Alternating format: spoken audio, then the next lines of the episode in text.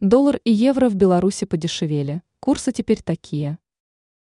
По итогам первой на нынешней ноябрьской неделе торговой сессии в Беларуси две из четырех ключевых инвалют подешевели.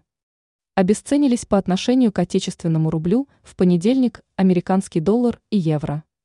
А вот российский рубль и китайский юань сумели завершить торги на позитивной для себя ноте, укрепились к белорусу.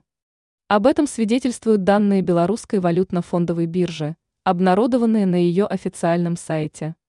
Что касается доллара, то просел он сегодня на 0,35%, лишившись 0,110 десятитысячных пункта.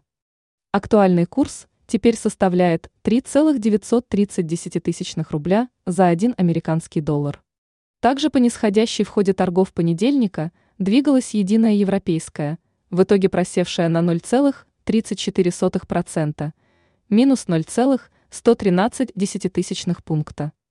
До вторника 1 евро в Беларуси предлагаться будет за 3,3450 десятитысячных рубля.